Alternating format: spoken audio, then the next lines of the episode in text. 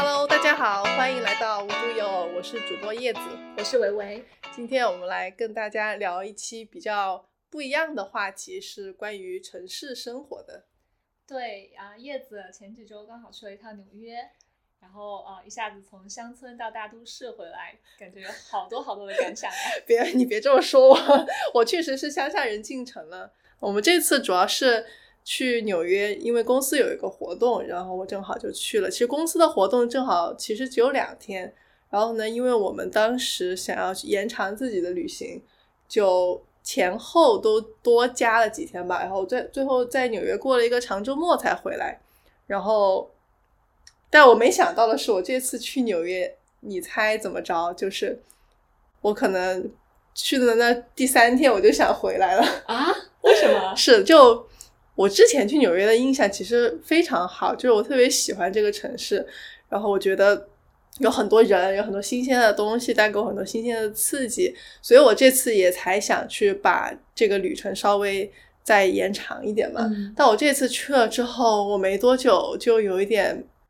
emo 了，我就有点累了。对，是因为大城市，是因为大城市，还是想家？是因为我觉得是因为城市，我不知道你有没有这种感觉，就是突然在某一个地方，一个特别繁忙的人特别多的地方，然后你突然有一瞬间觉得这一切跟你都没有什么关系。哦，我觉得这个是嗯所谓的在大城市中的渺小感，就觉得个人个体非常的渺小，特别是当你看到嗯全是高楼，然后人流量就一直车车来车往，对，特别繁忙，特别嘈杂，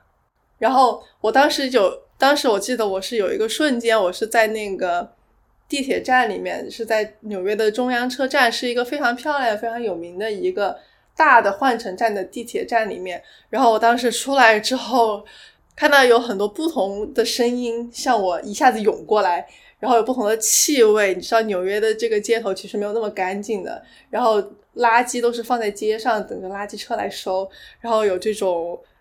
有稍微有一点垃圾的味道，然后有街边的那种呃，halal food，呃，呃，food truck 怎么说？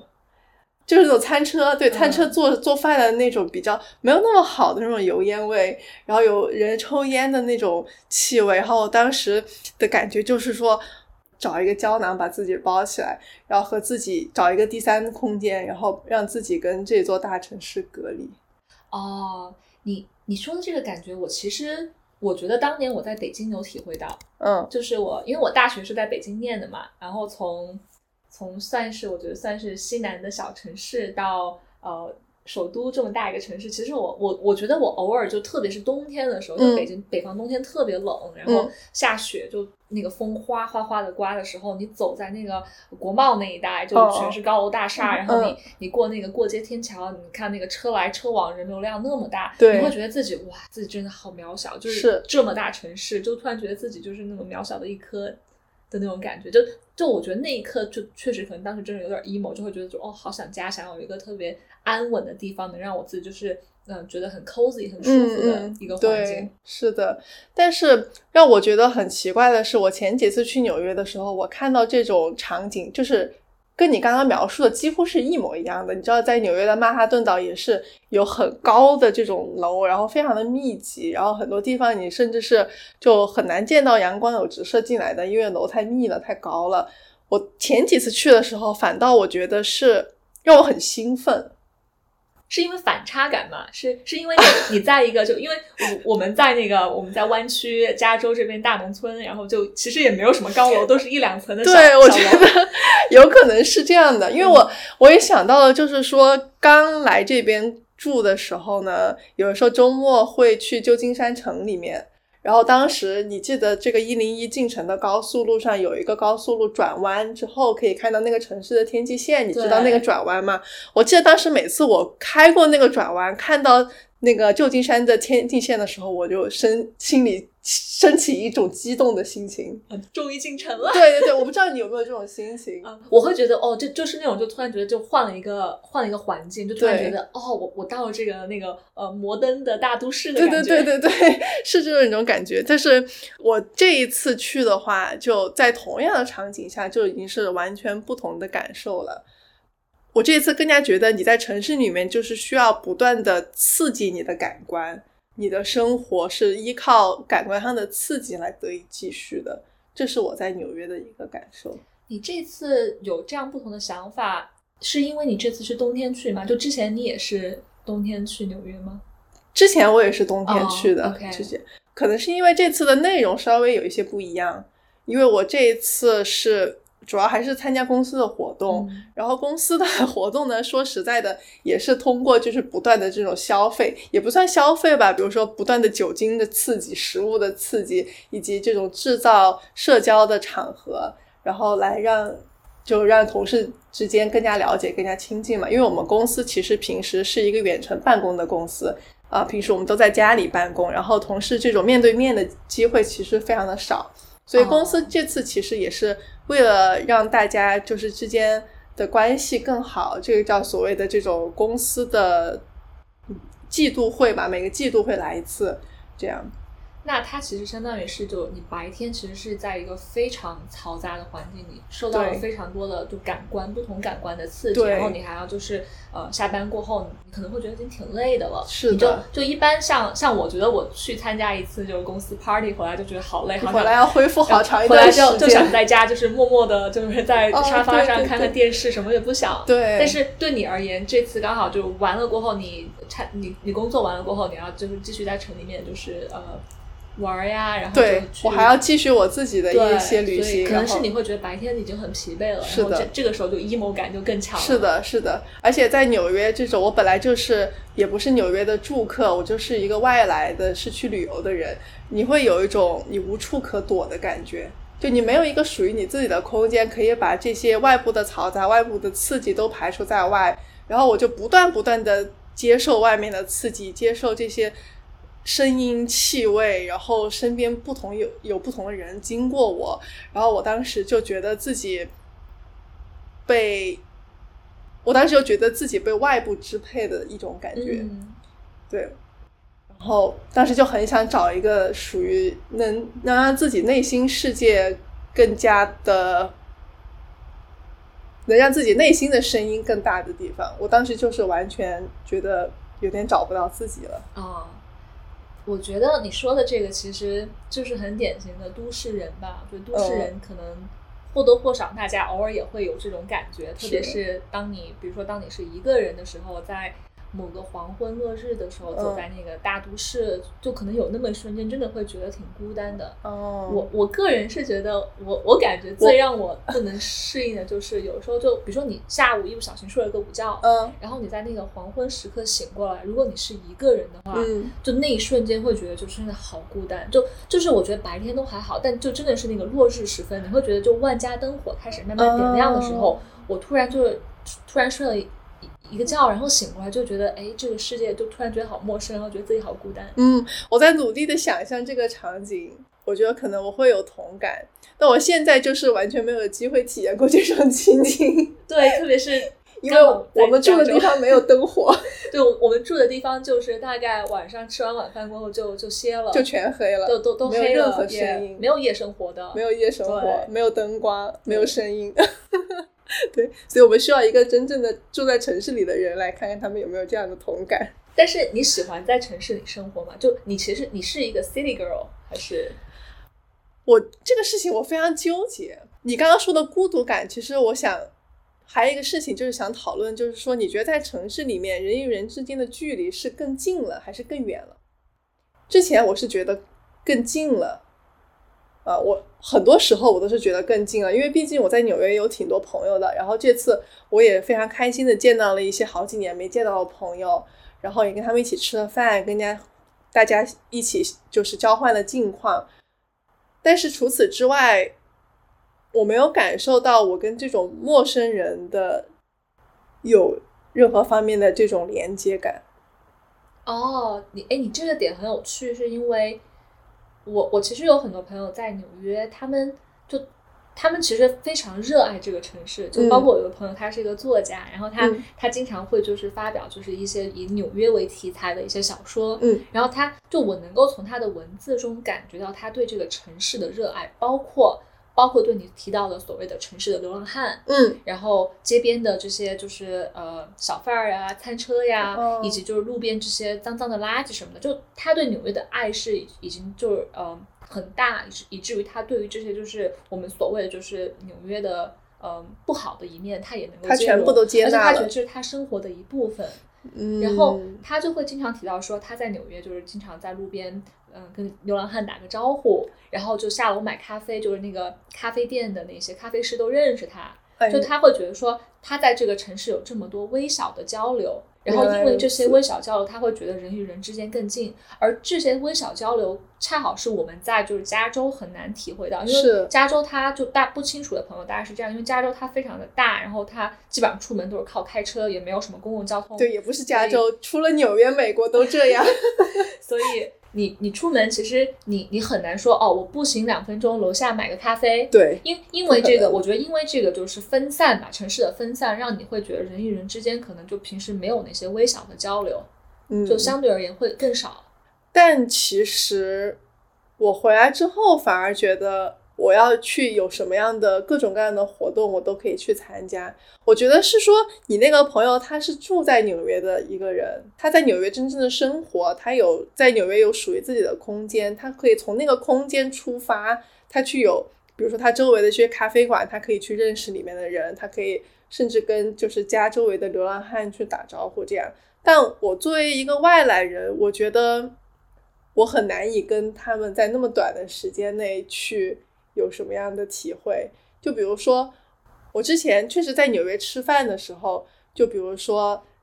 隔壁桌的一个老奶奶，我看他们点的酒非常有意思，然后我就去问他们说：“你的这个酒是什么样的？”然后结果最后我们跟那两个老夫妻其实聊了很久，然后也现在也不记得聊的是什么了，但当时就觉得聊的还挺开心的。但我这次去的话，就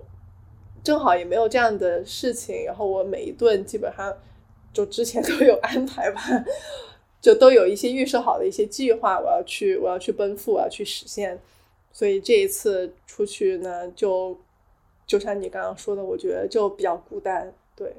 你觉得这个其实跟自己心理上的变化有关吗？就我这么问，是因为我其实其实就一直有这么个说法，就是说你年轻的时候，就是从加州到纽约很容易，而且很多年轻人，包括我一些朋友在。在就是加州长大的朋友，他们都会去纽约念大学，然后年轻的那几年，就二十出头那几年，都会选择在大城市，在纽约这样的城市工作，嗯。因为对他们而言，就是呃这个年纪非常就是容易就在大城市能够交到朋友，嗯。嗯，但是呢，也会有人说，如果说你比如说你想要三十多、四十多，特别是有小孩儿过后，如果你想要再搬去纽约，就会很难了。所以对于很多人来讲，就是说要搬到东海岸，最好是年轻的时候去。那么对年纪大的时候再搬搬到西海岸，相对而言会更容易。所以我在在想说，你有这样的想法差异，会不会是因为就是说刚好可能自己也是呃跟之前那次比，现在年纪更渐长了，可能半年后上 我上次去也就一年之前吧。我觉得是这样，是对于刺激我有一点更加的免疫了。就我之前会觉得哇，城市好新鲜，无论是什么艺术馆、餐馆、咖啡馆，甚至街头的一个涂鸦，都能让我驻足很久。但这一次，可能是因为不断的刺激，让人有一些觉得比较麻木了，或者是我从心态上没有去用心的去看这个城市，它的一些人所要想表达的一些东西，我没有仔细的去看这些。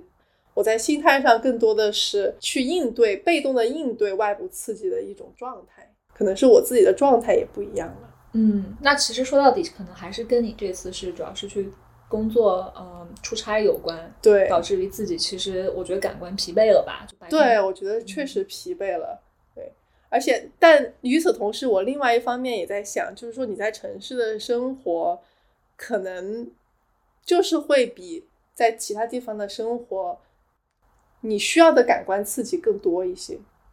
因为你生活在那样的环境下，你可能身边的朋友在周末的安排，比如说去探馆去看一下新开的奶茶店，然后有什么新开的火锅店，大家会去追捧。我觉得是一种以消费来驱动的一种生活。对我来说，有这次感受特别深的是，每一次就是跟朋友这种社交，或者是说在公司的社交也好，其实都是以 消费作为 一种媒介或者作为一种形式的。然后我就在想，其实好像没有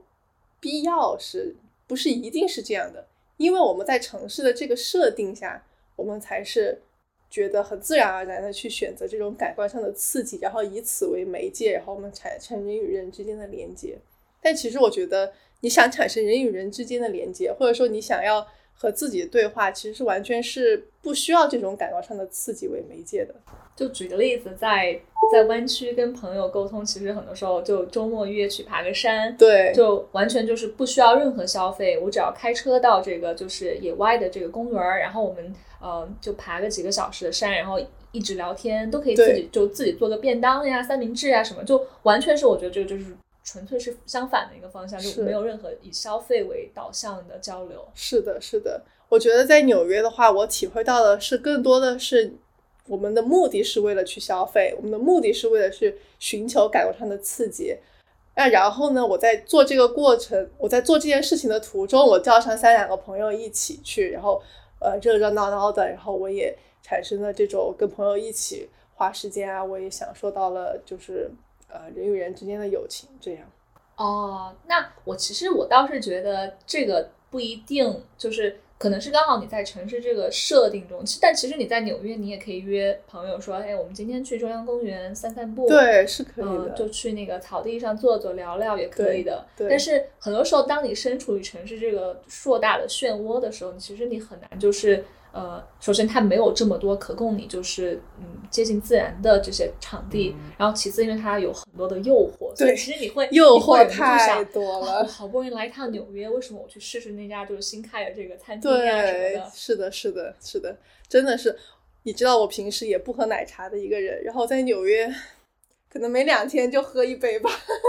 因为确实很好喝。然后你在那个。你走进那个 K Town，就是那个韩国城，你会发现人手都有一杯，然后大家在奶茶店前面排队，然后你就真的会忍不住的、情不自禁的就跟在后面说啊，那我也看看他家有什么新品，然后就情不自禁的去追捧起来。就我觉得也是纽约的气氛使然。但我觉得就是城市它有一个给人和自己对话的空间，就是艺术。我觉得这是纽约非常难得的一个地方。就可能是我前几次。去纽约的时候，我现在回想起来，我当时其实跑了好多个纽约的艺术馆和博物馆。然后我不只是跑了像大都会这种大家都知道的，然后非常大型的什么都有的博物馆，然后我也跑了一些比较小众的，像现代艺术博物馆。然后当然，比较现代艺术博物馆也有比较大众的，像那个 MoMA 这种我也去了。然后有一个博物馆其实特别有意思，它其实不是一个陈列的方式给你展现的，它其实都是各个讲座。它是在纽约下东区的一个博物馆，然后下东区以前是一个纽约意大利和中国的移民聚居区的地方，所以就产生了当时的城市政策啊、人口啊以及外来的这种移民的文化而遗留的一些建筑也好，这个呃街道的这种风景也好。他会带着你去这种街区去逛，然后告诉你哦，这个建建筑它之所以会这么存在，是因为当时有这样的移民政策，然后人们为了节约这个生存的空间，然后他们把房子修成了这样，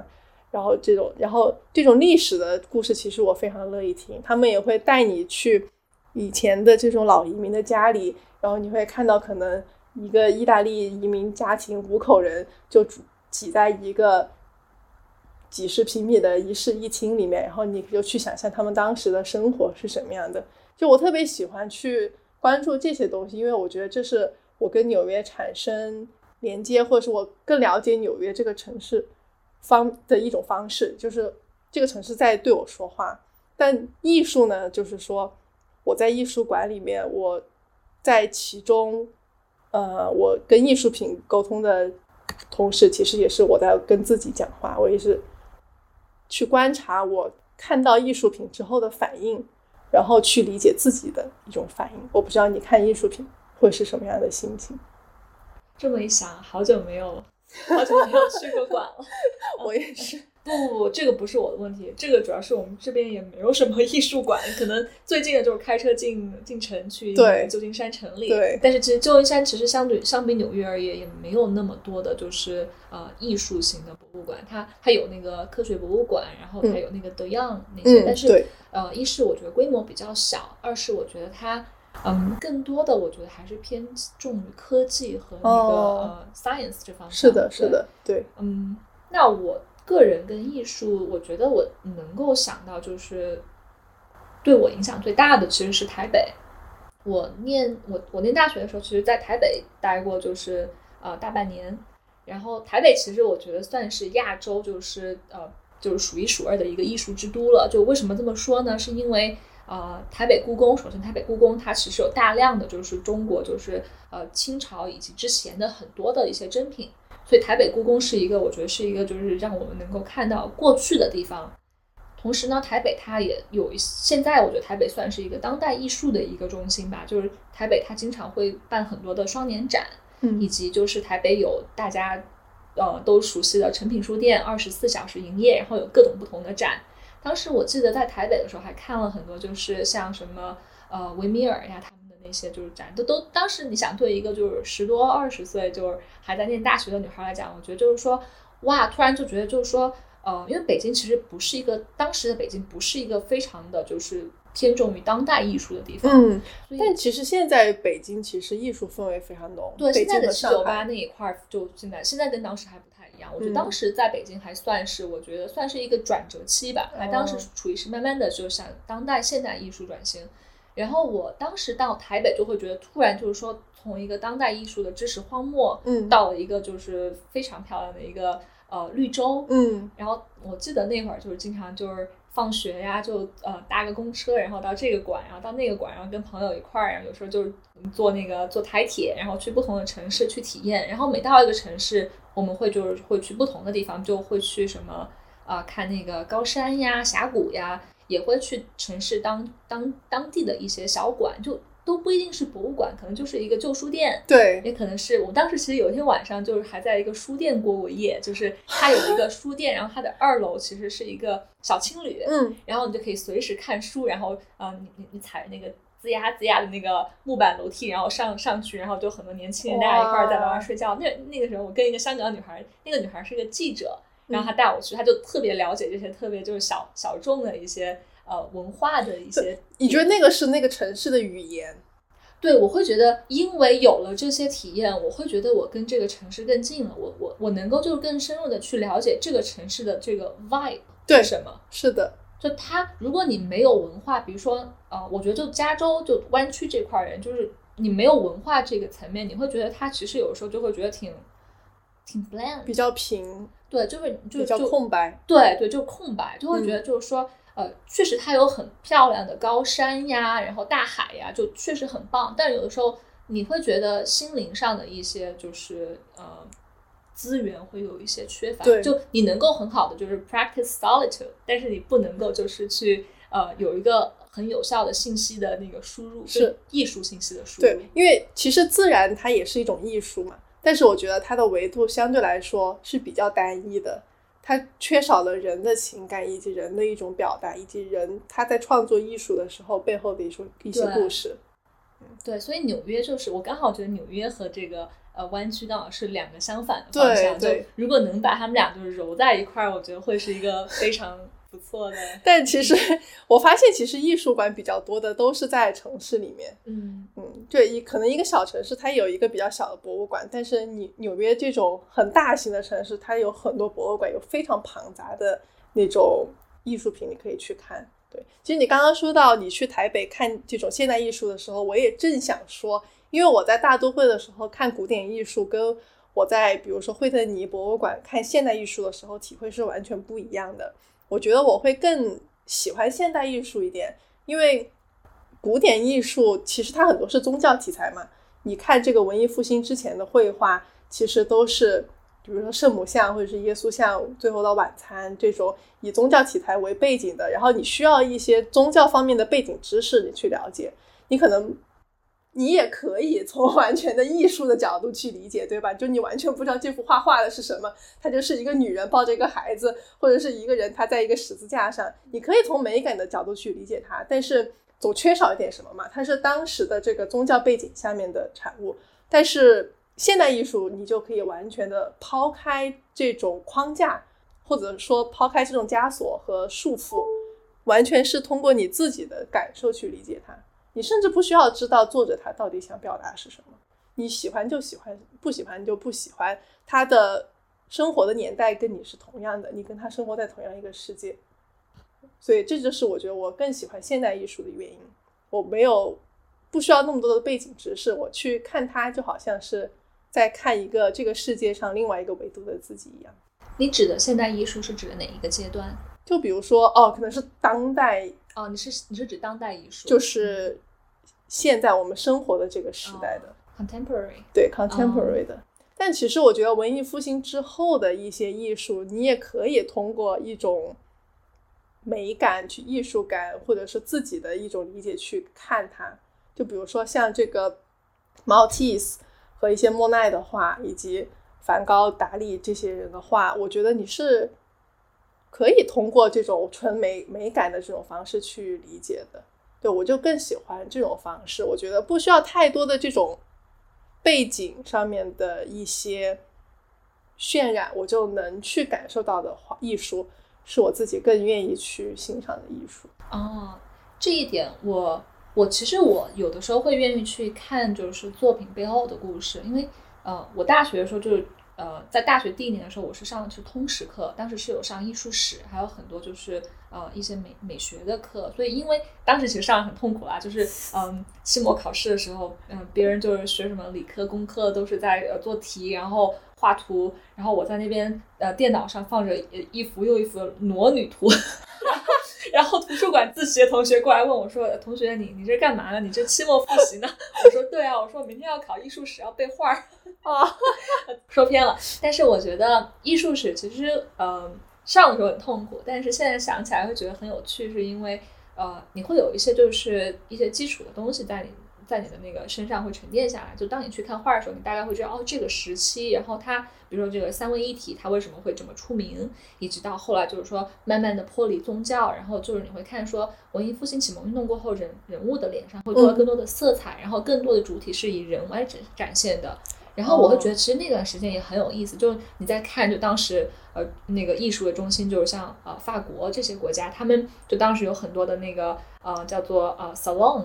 那个，嗯，当时不同的对不同的画派，大家聚集在一起。啊，其实我记得我看那个就是呃，Woody Allen 的那个呃那部电影叫什么来着？就他那部电影里面有很多的哦，是那个巴黎一夜还是什么？就我不我没看过。就他他有一部电影是讲，就是说。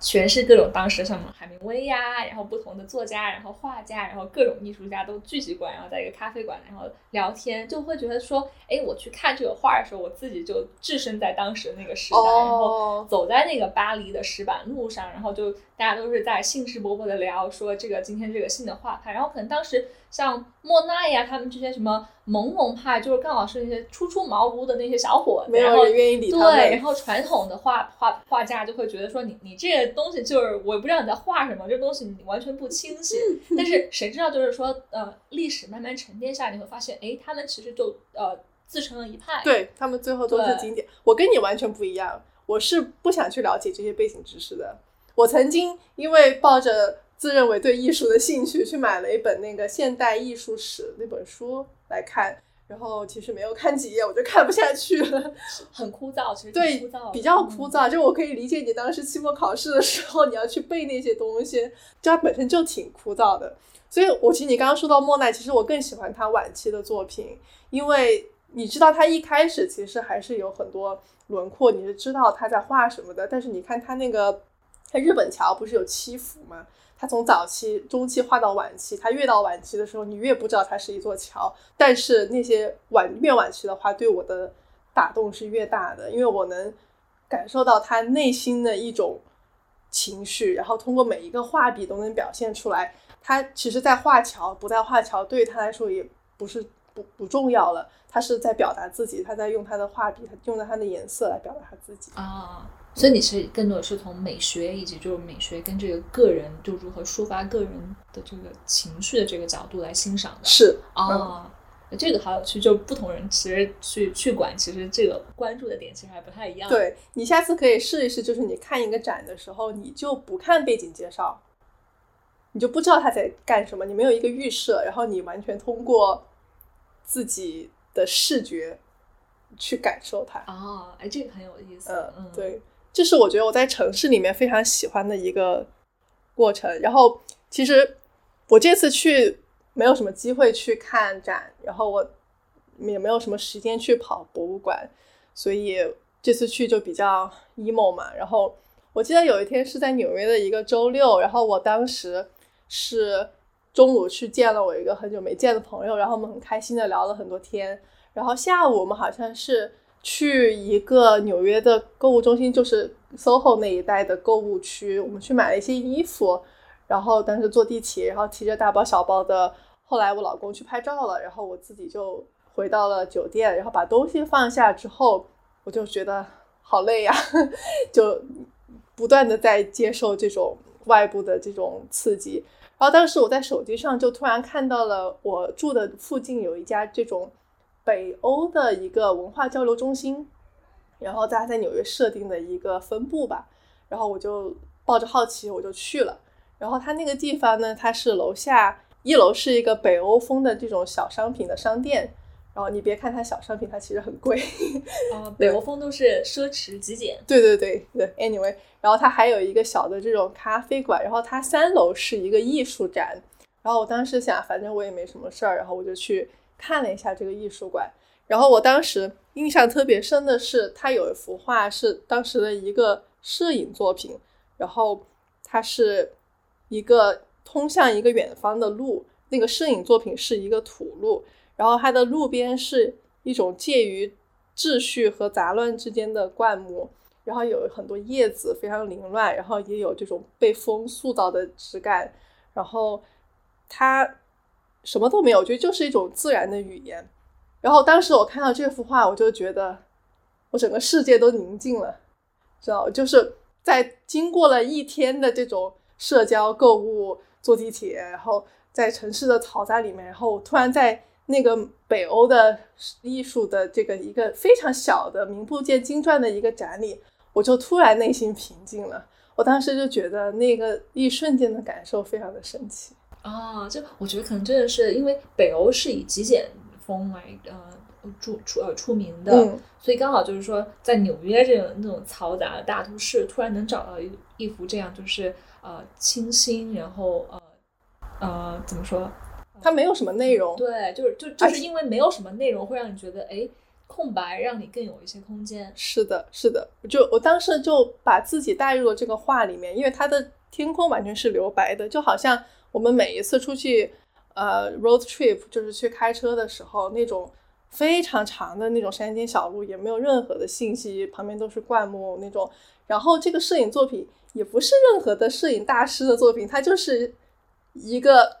普通的摄影师。我甚至都没有看他是哪一个摄影师，我甚至都不知道他的名字。但就是这么一种作品，我觉得我能去代入，我能去理解它。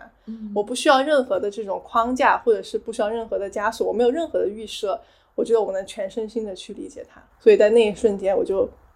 治好了我一天的城市病吧，可以这么说。所以这想一下，觉得不然就是最好的方式就是白天在纽约生活，晚上嗯打个飞的，然后回到你在北欧的家。那可能有一点贵了。对，然后后来我就大概休息了一下，在在他的一楼的咖啡店，然后自己在那儿喝了一杯咖啡，然后缓了一下，缓了一下。对，因为。我当天那个晚上还有一个约，大概就给自己又做了一个心理上的建设。嗯，对，纽约这个行程真的是充满了，就是嗯，那个什么计划满满，然后行程也是满满。真的是，真的是，对。所以后来那一周我们不是又相约去滑雪了吗？然后我就觉得反差特别大，你知道吗？就是前一周我还在纽约到处坐地铁人挤人的，然后后一周我们就是在。在塔后的那个雪山上开始滑雪了，对你，你这个就是场景转换特别快，就突然从从那个国际大都市到这个就是海拔呃多少多少米，就是海拔有有一千多米的那个一两千米吧对的雪山的那个那个雪山上滑人雪，烟稀少。对嗯，对，所以我当时感受还是特别深的。然后我觉得在滑雪的时候，就真正的感受到了一种自然赋予我的力量，或者说是我感觉我跟自然对话，其实就是在和自己对话。因为我在滑雪的时候，比如说你去，你去理解山的地形，然后以此来知道你要往哪里滑呀，这样，或者是感受纯粹的感受这种重力带给你的速度，带给你的失重失失重感和加速感，都是让我觉得我跟自然之间有一些交流，所以当时我就感觉特别好，对吧？就是可能我如果一直在滑雪，我可能也不会感受那么好，可能我前一就是因为我前一周在纽约 有一点 emo 了，所以我当时就觉得太棒了，这样的生活太好了。然后我们那天晚上又一起围炉吃了一个火锅，然后就觉得在这种滑雪小镇也没有什么人，然后外面都是非常安静。我们去的那个周末刚好还下雪了，对，在一个没有人烟或者说非常自然的一个地方，我们在那吃火锅，特别温馨。对，就是其实这刚好就是说，嗯，我觉得这两种场景，就是从城市然后到乡村，嗯，你觉得你是更喜欢城市生活还是乡村生活？就如果你要选择，就是说，比如说你长期生活的地方，你会愿意选择就是在纽约这样的大城市，还是说，嗯，我觉得我们这儿也算乡村吧，就嗯其实湾区算是我觉得算是比较都市化一点的乡村。对，比较密集了，算是。对，我会，我可能会选乡村了。现在，因为我就真的很喜欢那种温馨感。然后我觉得在大城市是难以复刻的，因为你在大城市会有很多欲望，难以获得一些简单的快乐。至少我会有这种局限，我会被这种外部的欲望给刺激到，会被他们牵着走。嗯，我不知道你是会不会有同样的感受。有，我其实因为我之前说了嘛，我其实从小我都是在城市长大的，然后包括呃念大学的时候在北京这样的环境，就其实我其实小时候对乡村是没有概念的，可能在国内觉得乡村就是那种就是呃农村，然后就、呃基础设施也不好，嗯然后其实就是大家都会愿意在城市生活，然后那个时候向往就是说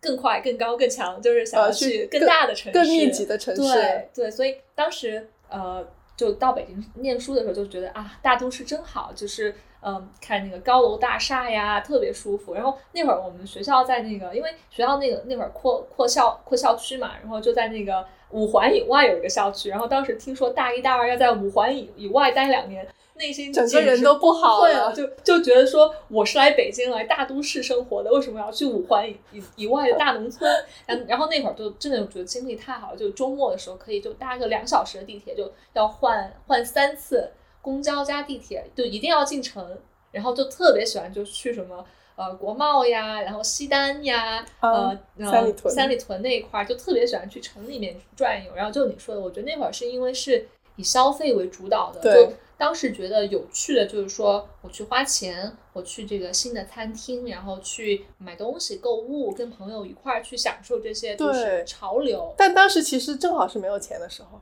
对，当时是没有钱的时候，然后那会儿就会觉得挺奢侈的，就用爸妈的钱来享受这些。嗯，嗯，然后刚好现在就反过来了，就我可能觉得我这个改变是到美国过后的一两年吧，就刚刚刚来美国的时候，其实也在城里，就波士顿也算是一个不是不是美国最大的城市，但其实也算是一个小而精致的城市。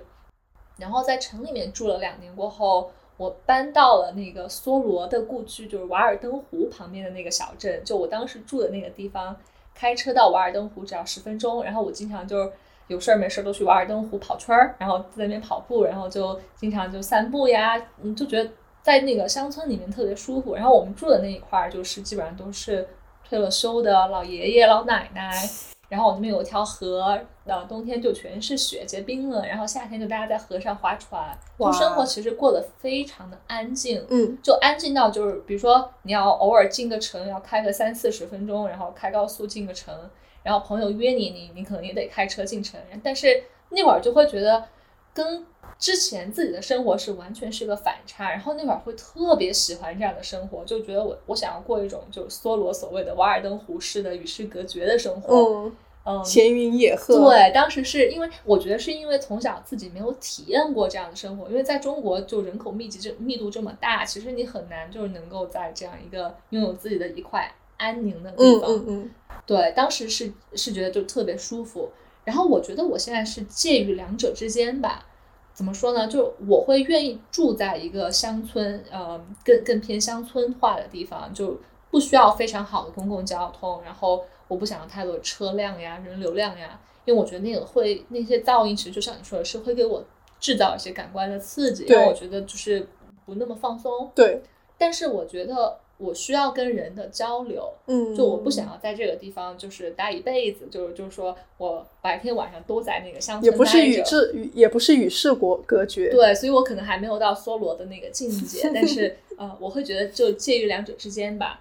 但是可能我达不到纽约的那个高度，我觉得我觉得我到纽约可能就真的是一天下来就觉得啊好累好累啊，好累。你去过纽约吗？之前去啊，因为我之前在波士顿嘛，然后就其实我们经常开车去纽约，哦波士顿到纽约就三三四个小时，其实挺近的。然后呃，当时经常有事儿没事儿就去纽约玩一下呀什么，就就每次去纽约就会觉得啊，到大都市了。呃，就其实也没有什么不一样的，就就就会觉得对纽约的那个感觉就是慢慢就淡了。就刚可能嗯我觉得我第一次来美国的时候是，我还在念大学的时候，那会儿呃到美国第一个是芝加哥，然后到纽约，当时那个进大城市就觉得哇，纽约大开眼界大开眼界。但其实后来上海，你去看上海的浦东，其实比纽约的建造的还要好，包括北京也是这样的。但是就可能就是慢慢的那个新鲜感褪去过后，我会觉得其实就是城市吧，城市其实就是城市之所以是城市，是因为人类聚集在一块儿，然后我们建了很多让人类更生活更方便的设施。但是你抛开城市这些东西而言，城市其实背后还是人，对我觉得是大量人口聚集的地方。是的，是的，我觉得最后还是人，对对无论是在乡下还是在城市，其实都是一个跟人对话的一个过程。所以就回到你刚开始的时候说，就是说人与人之间的距离是远了还是近了？我觉得在城市，我们能够有更多的浅交流，能够接触到更多的像什么咖啡楼下那个咖啡师呀，然后遛狗遇到的朋友这样的浅交流。但是我觉得在非城市的地方，你能够有更多的深交流。嗯，就你能够跟朋友真正的静下来，比如说我们去散个步，去周围那个公园爬个山，然后就聊一些生活呀、事业呀、感情呀，就能够很深入的聊这些东西。对，我觉得是一个比较简单的一个环境以及一个设定。对你不需要一些非常灯红酒绿的一个前提，然后以此来作为你跟朋友交往的媒介。对但也可能真的，我觉得可能跟年纪有关。就如果你让一个，比如说这会儿刚大学毕业的一个那不可能年轻人说，哎，你不然搬到这个大农村，然后可能大家会觉得，他们觉得无聊死了就觉得。就内心躁动不安，对无聊。而且我觉得也看个人的喜好。对，对我也认识一人，他就是喜欢喝酒，喜欢去夜店，喜欢在那种环境下和大家就是勾肩搭背的一起。那我觉得就是纽约就是你的地方。对，呃对，其实我也认识，就有朋友真的在湾区待不下去，因为觉得湾区真的生活太无聊了，然后就搬搬到纽约去，对就觉得每天的那个生活，下班过后有各种可以去的地方，特别舒服。对我觉得看就是什么样的事情能赋予你能量吧。嗯，对，如果你是这样的人，那就是纽约当然是你的不二之选，不要犹豫，去吧。是的，对，我觉得就正如就是叶子所说，就其实没有对与错，没有好与坏，就不同的城市，它其实它有它存在的意义。就为什么说纽约这个城市能够一直繁华下去，然后大家还是愿意搬到纽约去，是因为它能够以它的这些城市的特质来吸引到特定的人，然后那也。呃，相相对应的就是说，也有人会愿意搬到，比如说搬到乡下，嗯然后搬到西海岸，就这种更呃更休闲的一些生活方式的城市，嗯也是因为他其实他可能一是他自己就喜欢这样的方式，或者说他他觉得就是在大城市有点累了，想要搬到这个呃这些更更放松的城市来生活。所以我觉得其实没有对与错，就是看不同的选择吧。对对，看什么样的环境下让你获得就是你想要的人与人之间的交流，或者说你跟自己的对话，或者说就是一种温馨的气氛。其实看你的内心的喜好是什么样的。对，然后不管怎么样，不管在哪里，自己开心就是最重要的。对，开心就好。嗯，那好吧，那我们今天的节目就到这里啦。好，欢迎大家在苹果小宇宙以及你喜欢的播客平台关注我们，也欢迎大家在我们的 show notes 里面关注我们的 Instagram 或者添加主播进微信群。好，那我们今天的节目就这样，拜拜，拜拜。